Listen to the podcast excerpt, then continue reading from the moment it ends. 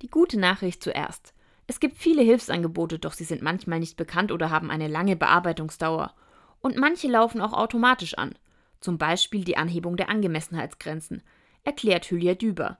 Sie ist die Leiterin des Sozialreferats der Stadt Würzburg. Die Angemessenheitsgrenzen betreffen, ich sage es jetzt äh, im Volksmund Hartz IV und äh, Sozialhilfe in erster Linie. Da geht es darum, in welcher Höhe wir beispielsweise neben den Mieten auch die Heizkosten übernehmen. Und da wird eine Grenze festgesetzt, bis zu der wir tatsächlich auch staatlich oder behördlich dann die Heizkosten der Menschen übernehmen. Diese Grenze wurde in der Stadt Würzburg im vergangenen Jahr verdoppelt auf bis zu 150 Euro im Monat.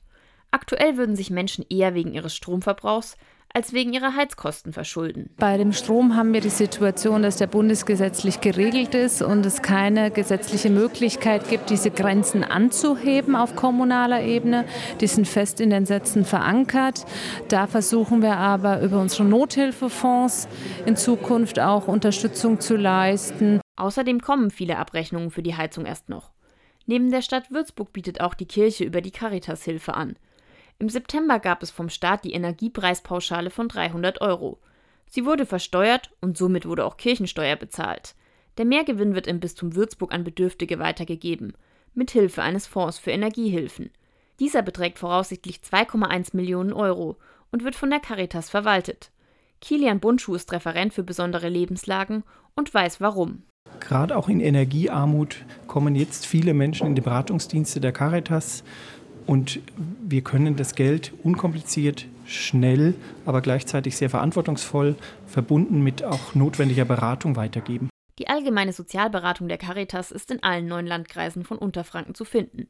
Und sie wird durch den Energiehilfefonds auch ausgebaut. Beratung ist bei der Unterstützung der Menschen das Schlüsselwort. Wenn wir nur Geld ausgeben an Menschen, dann wird möglicherweise ein Abschlag bezahlen, dann haben die Menschen im nächsten Monat möglicherweise das gleiche Problem. Das A und O ist die Beratung, dass wir wissen, was ist die Ursache für diese hohen Stromkosten. Das kann auch der Tarif sein, das kann der Anbieter sein, wo es Sinn macht, den zu wechseln.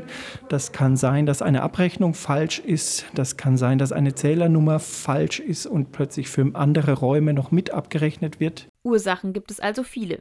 Für die einen sind die Zahlungen der Caritas ein einmaliger Feuerlöscher in akuten Notlagen. Für andere ist es die Überbrückung, bis eine andere Maßnahme greift.